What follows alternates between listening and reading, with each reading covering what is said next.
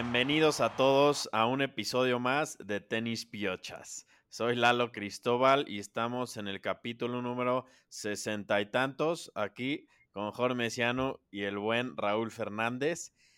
¿Cómo están? Día 2 del Australian Open, día 2 de que se empiezan a encender los encuentros, pero ahí siguen Nadal, Medvedev, Félix, Tsitsipas, todos los básicamente favoritos siguen vivos, de mujeres también. Se vienen buenos partidos, Rulo. Ahorita quiero meter una puestita contigo.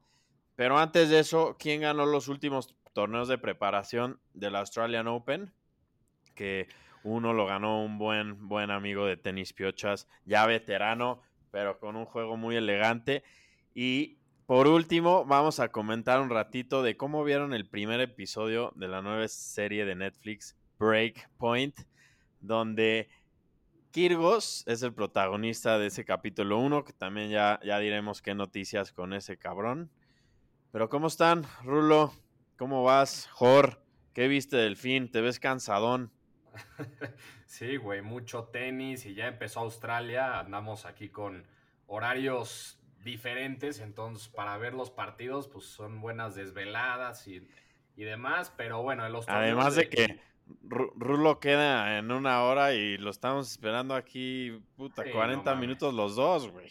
Porque estaba haciendo un análisis profundo del draw, que ahorita vamos a platicar. estaba terminando mis notas, preparándome, ¿no? O sea, con todo estas con fórmulas que armé y todo de posibles encuentros y o reencuentros. Por eso llegué un poco tarde, pero pues, sí, mientras estamos hablando hay partidos ahorita en vivo en Australia, ¿no? Exacto. Lo bueno es que pues, ahora sí tu, cámara jaló rápido, güey. No, la tecnología está, la tecnología está al tiro aquí. Eso, eso ya no va a ser problema del 2023, se los aseguro. 50 minutos esperándote, ya tenías que servir tu cámara y tu micrófono, güey. Pero bueno, pues vámonos con los torneos del fin. Los chiquitos antes de Australian Open fueron dos 250s. El primero fue otra vez en Adelaide, este lo, lo ponen Adelaide 2.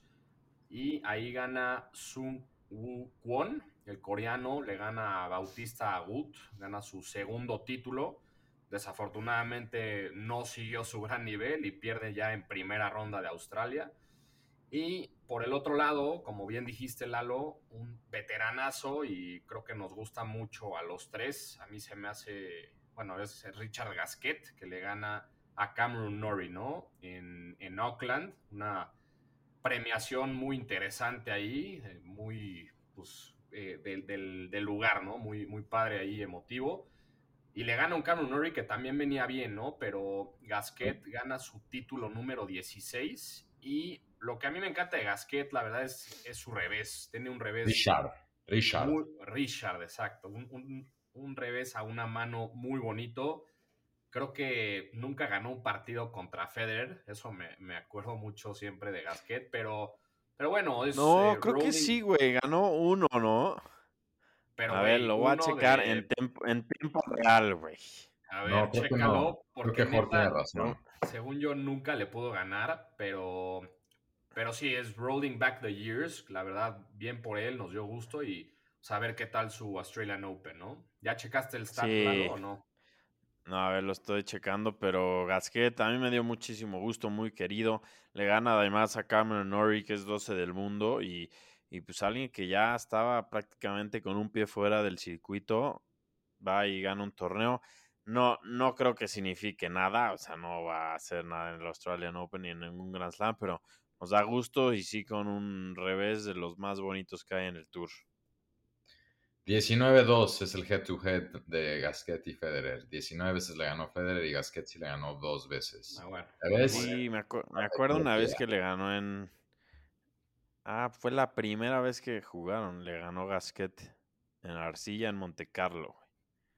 Sí, pero como dices, Lalo, creo que no tiene mucha importancia. O sea, no, no creo que tenga así un Australian Open espectacular, pero la neta luego es padre ver que los veteranos siguen ganando títulos. El año pasado vimos a Chilich ganar ahí un par y siempre nos da mucho gusto eso, ¿no? No, bueno, ya, pero vamos a hablar de lo importante. Ya estamos en el gran, primer Grand Slam del año, que es ahora sí que lo más importante. Esos torneos, como bien dijiste, Jorge, creo que el que lo ganó, el coreano que ganó el torneo el domingo, ya fue a perder a Australia, ¿no? Entonces, La verdad es que también, si somos realistas, los meros meros, es muy raro que jueguen un tune-up tournament una semana antes de un Grand Slam, porque justo están descansando, saben que es el primer Grand, Slam del año, son condiciones muy fuertes en Australia y ya se vuelve partidos de 3 a 5 sets con mucho calor, ¿no? Y pues el que abrió, que teníamos algunas dudas y tenemos todavía algunas dudas que no sé cómo lo vieron, pero pues no se vio muy fuerte, aunque sí acabó ganando, ¿no? Es Nadal, ¿no? Nadal gana, digo, se echa un partido largo, pero abre su partido como sembrado número uno, defendiendo el torneo y ganando en cuatro sets, ¿no? Cuatro sets, pero pues a ver, cuatro horas, o sea, cuatro horas, tres horas cuarenta casi, entonces, digo, sí. no hubo susto, pero creo que sí es un poco la tendencia que venimos nosotros diciendo de que puede ser que se tropiece, no sé si antes de la segunda semana, pero no se ve tan fino. Sí, no, no se ve nada fino, pero le tocó una primera ronda fuerte, ese Jack Draper, puta, yo creo que va a ser muy, muy bueno. Definitivamente creo que va a ser de los mejores ingleses en el tour. Y, pues Nadal no viene bien. En toda su preparación estuvo perdiendo partidos, no cerró bien el, año pasado. Está distraído, no sé, no sé, pero no se ve como un Rafa Nadal al 100%. Pero bueno, ya ha tenido Grand Slams que empieza así un poquito flojo y, va mejorando. Esperemos sea el caso para que pues, haya batalla contra el The Guy to Beat, que va a ser Djokovic. Justo, nada más antes a jugar lo que estamos platicando, ¿no? De si no, si no le ganan la primera semana, lo que nos preocupa siempre de alguien como Nadal o Djokovic es que si llegan ya a la segunda semana es como cuando normalmente elevan su nivel todavía más, ¿no? Y es más difícil ganarles. Sí, justo. Y ahorita aquí viendo un poco de, de su lado del draw, en, o sea, la siguiente ronda le toca bastante fácil. Juega contra el gringo McDonald. Después se puede topar contra Nishioka, que yo creo que también le ganaría fácil. Y hasta cuarta ronda es donde ya tiene como un test un poco más difícil con un jugador que sé que a ti no te encanta, Rulo, pero ha mejorado mucho y cerró muy bien el año pasado, que es Tiafo, ¿no? Entonces. Pues le ganó, ¿no? Sí. le ganó en el US Open. Sí. Tiafo ganó justo. Sí, la sorpresa. Ese Celebró como si hubiera ganado el torneo, pero. sí, sí, como LeBron James, como le gusta celebrar a Tiafo, pero, pero creo que. Espérate, habla... hablando de Tiafo, ¿qué pedo con el outfit que traía, cabrón? O sea, no, me dio ni risa, güey. No, no, Yo no sé qué hongos traía el diseñador de Nike, pero terrible la colección de ropa que sacaron este año en general. Parecen payasos algunos de los jugadores con como tan vestidos, digo. Una, una grosería lo que alguna vez fue el deporte blanco, con esa elegancia. Espérate, parece racismo lo que estás diciendo. No estamos hablando específicamente de los atuendos. Es, cada quien como lo vea, güey. Si tú lo quieres ver así, cabrón. Oye, pero regresar rápido al draw, sí, como dijo Jorge, un posible eh, octavos de final sería contra Tiafoe. Pero el draw a Nadal lo estuve analizando y por eso llegué un poquito también tarde, porque estaba haciendo un análisis de fondo de los draws le tocó muy difícil el draw. O sea, siento que está mucho más fácil el Djokovic porque Nadal después le puede tocar en cuartos Medvedev. Abrió muy bien su partido también. Chapo va del otro lado. Kurkax, que luego también da. Entonces, su cuarto, o sea, para llegar a los cuartos, te digo, podría, tendría que posiblemente ganarle a Teafón octavos, a Medvedev en cuartos, ¿no? Porque Medvedev está de 7, de sembrado número 7, pero Medvedev abrió también jugando un muy buen partido. Sí, Medvedev abre puta en destruction mode, ¿no? Creo que Lalo decías que perdió creo que tres games en todo el partido, ¿no? Y despachó bastante fácil a su contrincante, entonces creo que... No, una locura, una locura, güey, su partido. Y, pero a ver, hablando de eso, te digo, más allá de ese análisis, ese cuarto está interesante. Después, el segundo Cuarto, abajo, que sería como las posibles semi de Nadal o Medvedev. A mí se me hizo en lo personal el cuarto más interesante porque está Tsitsipas, que podría llegar a jugar octavos de final con Sinner. O sea, ellos dos son los sembrados más altos que van por ahí. Y del otro lado están Cameron Norrie, Korik va por ahí y Félix. Entonces, no sé ustedes, pero ese yo lo siento muy abierto. O sea, siento que cualquiera de esos podría llegar a ese cuartos de final. Sí, está fuerte ese lado. Y lo que dices, ¿no? O sea, también por el otro lado, el lado de Djokovic, ¿no? Que creo que está mucho más. El lado de Djokovic, sí, eso ya si nos vamos, si vamos navegando el draw, ahora, señores y señoras, nos pasamos a la parte de abajo, ¿no? Eso fue el primer cuarto, ahora vamos al, al segundo cuarto que es, como dices, por sí, Djokovic, que está de la mano de Carreno Busta, en su cuarto, Dimitrov, que pues, la verdad no mucho comentar, Dimanur tampoco diría mucho. Ah, me están informando aquí en vivo que Cory ya perdió, entonces ese draw de Tsitsipas y Sinner se abre todavía más. Pero bueno, en el Djokovic está Rublev y Run, que este podcast lo tiene como uno de los people to watch en el 2023. Entonces, interesante, pero yo vería a Djokovic caminando esta parte del torneo.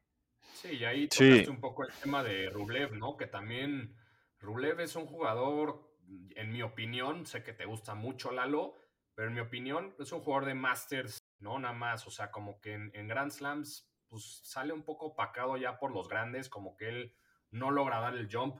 Hoy gana contra Dominic Thiem, que puta triste lo de este güey. Warinka también pierde, son dos jugadores que vienen regresando de lesión y pues nada más no logran seguir adelante, pues.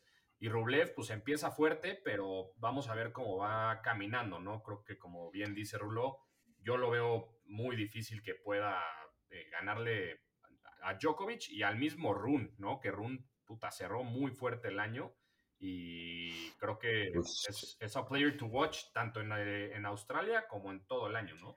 Rubén, sí. y Ron serían octavos. Sí. Sí, no, o sea, la neta, esa parte del draw la tiene totalmente abierta Djokovic. Como dice Rublev, no ha logrado hacer nada en, en Grand Slams. creo que su mejor resultado es cuartos o semis. Pero no, él es el dios de los Masters 500 que gana como 5 al año y no hace nada más. Pero sigue siendo peligroso, ¿no? Y Run, a ver, es como su primera prueba bien ya con la presión mediática que trae y con lo que demostró poder hacer a finales del año pasado. Ya le ganó a Djokovic, pero pues no es ni cerca del mismo escenario que sería ganarle aquí en el Australian Open, que es yo creo que el torneo más exitoso en la carrera de, de Djokovic. Pero bueno, está, está en el radar Run y trae todo para, para que sea su breakthrough year. Todos lo pusimos así como decía Rulo. Y sí, es que Djokovic, ¿contra quién puede perder, güey? O sea, neta, no veo pues con quién. Allá abajo, si nos vamos a la última parte del draw, al último cuarto, que sería entonces la posible semi de Djokovic, tampoco veo mucha más amenaza para él. Por eso decimos que a Nadal, la verdad, le tocó más duro, porque hasta abajo van por un cuarto Fritz, Schwartzman, que luego ustedes luego le echan de Alpeque, pero por más que lo queramos, veo difícil que, pueda llegar. Y digo, un, un asterisco ahí es Berev, ¿no? Que regresa a este torneo, pero no sé si ya tiene la condición para ganar ese cuarto, entonces digamos que lo gana Fritz. Pero del otro lado están Berretini, está y está Casper Ruth, ¿no? El pick de Hort también, de los picks de Hort para el año. Entonces, pues por ahí ponte que llega alguno de esos, pero entonces es ganar ese cuarto, Fritz y Rudo Zverev, y de ahí, o Berretini, y de ahí juegan a semifinal contra Djokovic. Difícil.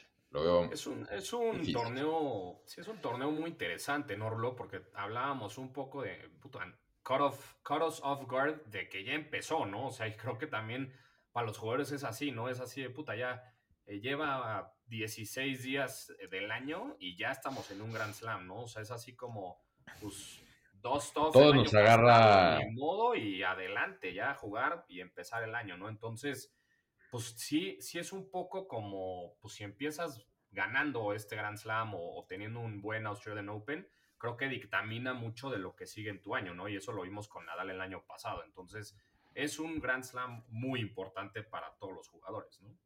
Y pon, pon el paso a lo que va a ser la temporada y, pues vamos a ver cómo se va desarrollando. Ahorita algunos partidos jugándose. No sé si tengan algo más que decir antes de pasar. Ah, no, sí, de hecho yo tengo dos cosas que decir antes de pasar a las mujeres. Pues la, no sé qué opinen, pero lástima la baja de Kirgos. No porque sea uno de mis jugadores preferidos, ni por el show que da, pero porque neta sí tuvo un gran nivel el año pasado y yo creo que siento que con la serie esta le dio, bueno, le va a dar como un empujón en su carrera, como que va a querer buscar eh, ganar cosas. Y pues sí, lástimas, trae un, un, tema en la rodilla, sabemos que se lesiona mucho, pero yo creo que le va a doler muchísimo no jugar esta vez. Y más porque pues, está en el centro del mundo ahorita, como el primer capítulo de la serie es de él. triste, triste para el torneo. Sí, la verdad creo que estoy, estoy de acuerdo contigo. Es un jugador muy mediático, es su hometown. Es un, es un torneo que pues, claramente quisiera ganarlo por, por ese como revenge que tiene de ganar por fin un Grand Slam. Muy triste noticia. Ahí nos comentaba la gente de, de que pues para el nivel de rating y todo eso, pues muy, muy triste, la verdad. Entonces, pues ni modo, ¿no? O sea, ahí se, hizo como un small procedure, salió muy, muy, puta, como visible lo que se hizo, no sé si vieron una foto que subió de su como procedure, un poco raro que lo haya subido. Le drenaron, la rodilla. Exacto, y también tuvo un partido antes del Australian Open contra Djokovic, ¿no? Si vieron como un charity event, no sé si ahí se lo jodió un poco más la rodilla, pero, pero sí, creo que es un, un poco triste la noticia. Ahorita vamos a pasar el primer episodio de la temporada de Netflix, como dices, Lalo. Antes de, antes de eso vamos a pasar a, las mujeres, ¿no, Rulo? Nada más una cosa más. No, no me acuerdo si en el capítulo pasado mencionamos que hubo un mexicano en el draw de singles. Mexicano, entre comillas, ya ya averigüé bien. Yo estaba muy emocionado de la noticia, pero es Ernesto Escobedo. Anteriormente gringo, ahora naturalizado mexicano. No sé por qué sean esas razones que, se naturalizó mexicano, pero, pero pues sí, al final un mexicano jugó una ronda, una ronda de Grand Slam y, perdió la primera ronda, pero pues había que mencionarlo, ¿no? Cualquier avance se toma bien y bueno, también luego hay que, ya veremos también el draw de los juniors, ¿no? Me parece que va a haber también algunos mexicanos que van a jugar tanto varonil y femenil. Entonces ahí también está interesante porque ya hemos hablado de algunas de las promesas que están subiendo vía los juniors. Pero antes también, entonces pasando más bien al draw de las mujeres, presentados por su colaborador oficial de esa parte del tour, yo, Raúl, porque pues, soy el que más sigue, salvo que alguno de los dos me, me, platique ahorita qué más estuvo viendo. Pero la verdad, les voy a decir esto. Muy general, es un comentario muy general. Está muy bueno el draw, está muy abierto. Eh, de su lado el draw está Goff, que es de las como preferidas de Lalo para este año. Pegula y Sakari, que también son las que están como subiendo mucho, van del mismo lado. Y del otro lado ya se vuelve ahora sí, como dicen, un desmadre, donde está todo para todas, ¿no? García, Aubert, entonces, interesante, pero Lalo, tú y yo luego, luego, después de las predicciones, al que habla, Dios lo escucha, entonces, literal, yo dije que este es el año donde Raducano puede volver. Tú tienes a Coco Goff como de tus favoritos para ganar un primer Grand Slam. Se viene la apuesta.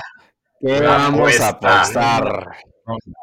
La primera apuesta del año. La primera apuesta del año. mañana, segunda ronda. Coco Goff contra Emma Raducano. ¿Cómo la ves, Lalo? Tú ya sabes cómo la veo.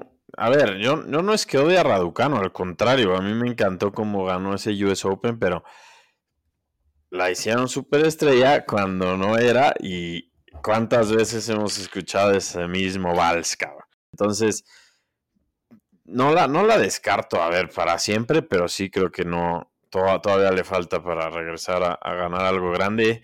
En cambio, Coco Gauff, como lo dije en el pasado, este año ya se consagra, ya gana algo importante y finalmente va a tener la madurez de, de llevarse un Grand Slam. Pero ¿qué vamos a apostar, güey? Sí, mucho, mucha explicación y mucho bla, bla, bla, pero aquí queremos sangre. ¿Cuál va a ser la apuesta? Yo veo a Raducan relajada, estoy viendo sus stories, anda con todo con su patrocinio de Porsche, manejando a todos lados, echando como, la veo relajada, contenta, que lo importante. Anda en una peda en casa de Kirgos, güey. Gana en tres sets, Emma Raducan. Sí, pero ¿qué vamos a apostar? Esa es la verdadera ah, pregunta. ¿Qué vamos a apostar? Tienes que tienes que salir. Dinero no hay, no este nos pagan todavía, entonces pues, no te puedo. tienes que modelar la gorra de tenis piochas, Ahí vemos, ahí vemos qué apostamos. Vamos a pensarlo por fuera y, la, Sí, la publicamos. ¿Cuándo juegan? No se nos vaya a pasar, deja checar, güey. Mañana, o sea, alarma, porque este no es el típico partido que verías, güey, pero sí va a estar bueno. de hecho, Órale. De hecho, cuando la gente escuche este episodio ya va a haber una ganadora, ¿no? Porque pues, este episodio No, sale. no, no, porque. Ah, no, sí, sí, Sí, sí. sí. Estamos grabando Ganó, ganó noche. Gauf. Ganó Gauf en dos Por- sets. Ya, ya lo puedes hacer. Por, por, después Eh. de esto hay que, hay que subir un poll también a Instagram. Quiero ver qué- con quién está la gente. Me parece, me parece. Súbelo, güey. ¿Por qué le hice a Jor? Exacto. No Eso debería ser la apuesta, güey. Que si pierde Rulo, que tenga, que tome el control de Instagram un mes. Alguien me quitó, las, Sí. las claves. La única vez que yo traté de controlar. Sí, la, la única vez que lo trataste, que tuviste el control, nos bloquearon, güey. porque Exacto. Estaba tratando de hablar con los jugadores de manera más personal y pues no. Aparentemente no teníamos ese pool todavía. Pero sí, no, va a estar muy bueno ese partido y, todo en general, el, torneo de mujeres, la persona a batir, la mujer a batir, como siempre, bueno, como el año pasado va a ser Iga Swiatek, y hay muchas que quieren tomar protagonismo en, en ese circuito, Sakari y varias más. Exacto. Y hablando de eso, otro, el, como ya lo fueron adelantando, pero protagonista fuera de la cancha ahorita, pues es Kyrgios, ¿no? Que yo me aguanté mi comentario, pero ahorita sí ya lo voy a decir porque vamos a pasar a discutir nada más y nada menos que esta nueva sección del podcast, patrocinada por, todavía no tenemos quién, pero está abierto ese inventario, comprar el- es- esta sección del podcast. Pero es Por discutir la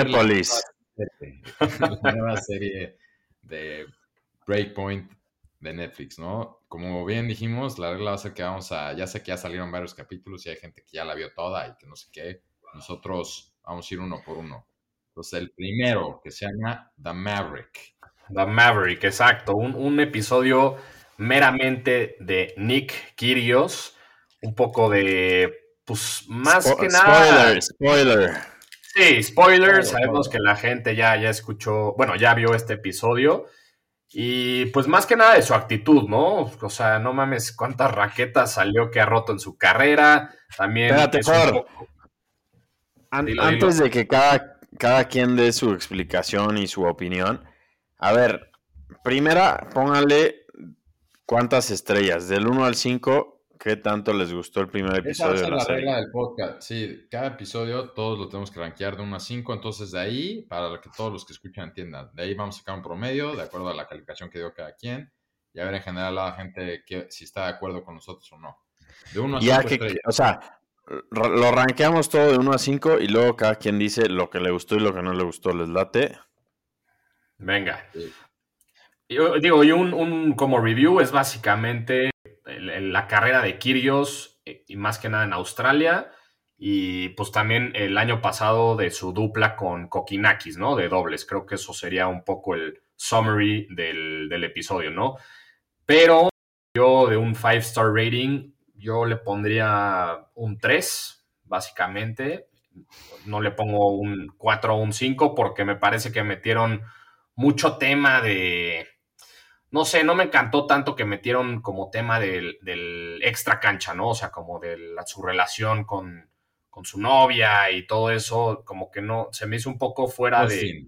Costin. Se llama su novia. Exacto, se me hizo un poco fuera Con de la que llevaban dando dos meses, dos, ¿no? Dijeron. dos meses antes de Netflix y justo Sí, no. tiene una novia que es como protagonista, como si esposa sale. Ajá, o sea, no le vi mucha importancia a eso y como que siento que la, la serie le dio bastante. Obviamente tienen que meterle ese como toque Hollywood, pero sí, yo le pongo un 3. La verdad también está muy interesante pues, to- toda la, la relación que tiene con Kokinakis, ¿no? Que eso sí creo que es un poco tema cancha, entonces eso me gustó mucho. Un jugador también bastante controversial, pero, pero sí, eso es básicamente mi review y pues se las paso a Tres ustedes. estrellas. Lalo, cinco. Seis, si se puede, ¿no, Lalo? 2.5, güey. La verdad, no me encantó. hacer O finales, sea, Lalo. ¿Arriba o para abajo? bueno, Por 3, todos 3, los 3, promedios. 3. ¿Tres? 3. 3, no es lo que decía, 3 y con todo y que fue o sea, un episodio del jugador más interesante del tour, güey. O sea, ¿no? Del que más podrías como hacer contenido diferente.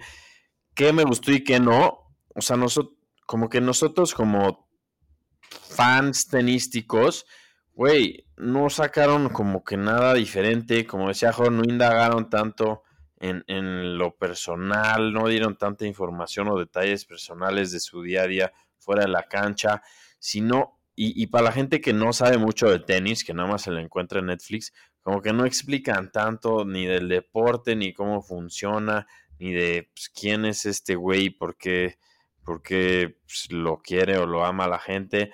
Lo que sí me gustó pues, es que el primer capítulo fuera de Kirgos, porque pues, es amado, odiado, temido, misterioso y, y tuvo un muy buen año pasado. Pero pues sí, que nada más saliera con su novia de un mes o de dos meses ahí, nada más caminando y, y, así. Y su, manager. Y su manager, que, güey, parece como un amigo nuestro ahí de high school. No sé, la verdad no, no me piqué, o sea, no, no me seguí al segundo capítulo, me dio un poco de flojera, preferí ver otros deportes. Pero lo que sí hay que destacar también es que. Pues, la, lo puso Emily en Paris en vez, le cambió Netflix y el algoritmo le dijo, bueno, sigue viendo entonces lo que estabas viendo el fin. no, de hecho, puse el partido de los Vikings que perdieron, pero bueno, esa es otra historia. Pero bueno, lo que sí hay que destacar es que gran imagen, como que sí es parecido a la de Drive, muy buenas tomas, la calidad es impecable, pero sí, no, o sea, no, no fue lo que yo esperaba. Tú, Rulo, ¿cómo la viste y qué calificación le das? Yo le doy dos estrellas, le quito todavía una más y la verdad también me decepcionó, me aburrió un poco, como que tengo varios comentarios. O sea, primero la sentí como medio un puff piece. Se ve que literal les dijeron como no te vamos a criticar, o sea, no dicen nada muy controversial en contra de Quiros y siento que sí tenían mucho material con que preguntarle como más, como más cosas profundas de por qué odias tanto el tenis, por qué no entrenas, como que por qué ha sido. Y lo vuelven... Sí, lo trataron muy bien, ¿no? No, y aparte como que lo volvieron como, ah, no, pues perdió el singles, pero ganó el doble, esto ya tiene como que un Grand Slam. Y pues a ver, si eres fan, como lo somos nosotros, ok. Sabes que el doble vale madres, ¿no? En Australia les dio gusto como que ganaban, pero son, son partidos que nadie, ¿no? O sea, lo importante contra lo que él se califica, no por echarle al dobles, es por, dice que quiere ganar un Grand Slam como, un, como de singles, ¿no? Lo que participa. Entonces, no me encantó y justo también, un poco ya lo comentaron ustedes, supuestamente Netflix tenía no sé cuántas cámaras, se me hace que no saca ningún insight. Todos sabemos y yo lo que esperaría de esa serie es que el chismógrafo que hay como detrás de lo que pasa detrás del tour, de lo que pasa entre jugadores, entre jugadores y jugadoras, entre las rivalidades, los noviazgos. Hay mucho detrás que es como...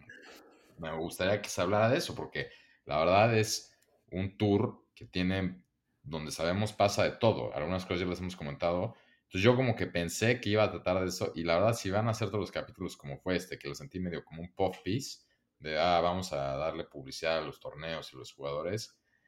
Ah, si ya, si, no sé si, me, digo, me daría curiosidad, alguien que no sigue el tenis, qué opinó, pero creo que para alguien como los que estamos aquí y la gente que nos escucha, no hubo nada muy revelador. Ya veremos el segundo capítulo. También le di dos, no porque también es el arranque, ¿no? Pero como dice Lalo, agarraron así que el jugador que supuestamente tiene como mucha historia que podrías contar, pero pues veremos, veremos qué más trae. Sí, o sea, a ver, a ver qué tal los siguientes episodios. Ahí, obviamente, el primero dice como Coming Up Next, que es el, segundo. Parece que el segundo va a ser de Berretini, entonces veremos si, si hay más como insights de, como dices, Rulo, de, las relaciones entre jugadores, jugadoras, etcétera, ¿no? Pero más, a mí me gustaría ver más de cancha, ¿no? O sea, no, no tanto fuera de, de ella. Y ahí tocaste un tema interesante, Rulo, de pues alguien que no le gusta el tenis, de qué opina yo te puedo decir, de, o sea, de muy cerca fuente, que es, eh, es Ana, mi esposa, le mando un saludo. La vimos juntos, el primer episodio. Y los últimos, Ana.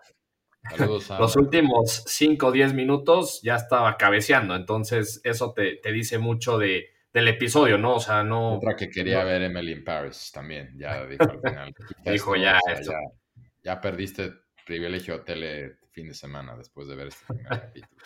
Exacto, pero, pero sí, creo que vamos a, ojalá vayan subiendo de calidad los episodios, porque pues sí es una serie que se ve que le invirtieron mucho dinero, mucho tiempo, y pues también en este tipo de series yo creo que es un poco, es, es muy obvio decirlo, pero pues son, saben los jugadores que están ahí las cámaras, ¿no? O sea, es un poco arreglado y pues saben cómo... Exacto, exacto. así, que se sienten como actuadas, sobre todo sí, sí. 100%, 100%. Haciéndole cosas que como que, no sé.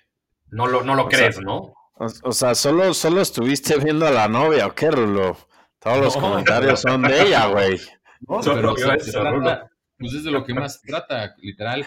Justo no sale el papá, sale sentado en una escena que están cenando y creo que es alguien bastante controversial y el hermano y salen ahí y no, no tocan eso. A la mamá la entrevistan dos minutos y, o sea, no platican nada más. Y esta chava que llegó dos meses antes de su vida, de repente, pero no sé, salen explicándole como el manager dice que en el palco como no. Las reglas del tenis, ¿no? Esa 3 de 5, es como, bro, nadie, eso no, no está muy creíble. Sí, sí, no. Y aparte, la conoció en un, en un dating app, ¿no? Salía que. Ah, yo tenía curiosidad de eso. Dice Women Así que no, no pierdas la fe, Rulo. Pues dice We Online, pero justo pensé eso. Le habrá mandado como un DM en Instagram. Sí, yo creo que ha de haber sido un DM. Es de, es de alguna dating app. Quién sabe. Eso yo creo que. Voy a averiguar. Sí, averigua para que pues tú también le aprendas un poco, güey. Oye. Salió bravo, Jor. No, pero sí, la verdad, o sea, interesante que la mayoría de los comentarios no son buenos, ¿no? Yo, yo estaba muy emocionado esperando a que salga, pero no, decepcionante el primer capítulo. Esperamos que se vuelva un poquito mejor y también pues, conocer de, de algunos otros jugadores. Pero señores, no sé si haya falta algo más que quieran mencionar. Se vienen buenos partidos en el primer Grand Slam del año y vamos a ver quién sobrevive estas siguientes rondas. Sí, no, creo que no hay nada más que decir. Pues es un poco ahorita nada más ver el draw de, los primeros partidos. No ha habido ninguna sorpresa, la verdad. O sea, han, han ganado los que han tenido que ganar. Todavía no juegan todos. Upset, upset alert. Murray está jugando ahorita contra Berretini y va 3-0 en el primer set, Murray. Nada más. A ver, a ver qué pasa por ahí. Sí, igual. desvelar este bello lunes. Es el típico que se puede ir a 5 sets, pero va 3-0 Murray ahorita. Sí, nuevamente, ya que. 2-0, 2-0. Ya que acaben de escuchar este episodio, ya va a haber un ganador. Seguramente, yo, creo que también, va a ser. Fritz también va un break abajo. Entonces, digo, ahí están pasando, están pasando cositas algo que yo, yo me quedo con esto, para todos los que nos escuchan, lo que es muy bueno de este Grand Slam es que todos los partidos los puedes ver en la noche. Entonces, para dormir, nada mejor, digo, te agarran un buen con adrenalina y te desvelas, pero también te despiertas a las 5 de la mañana, como tu servidor o otros que madrugamos y también sigue el tenis, ¿no? Entonces, lo agarras a buenas horas en la cama. O también cuando llegas del pedo puedes verlo un ratito mientras echas unas quequitas, güey. Sí, esa, es más de ustedes dos. Esa una, esa una última cuba de la noche, Lalo, mientras echas unas pecas, como dices, y listo. Y listo. Pero bueno, pero bueno. La siguiente semana para platicar la semana 2 del primer Grand Slam del año. Exactamente, pues sigamos en contacto viendo todos los partidos. Para este entonces ya van a haber algunos ganadores y sorpresas seguramente, pero pero venga, pues un abrazo para los dos, un abrazo para toda la gente que nos escucha. Saludos a los dos.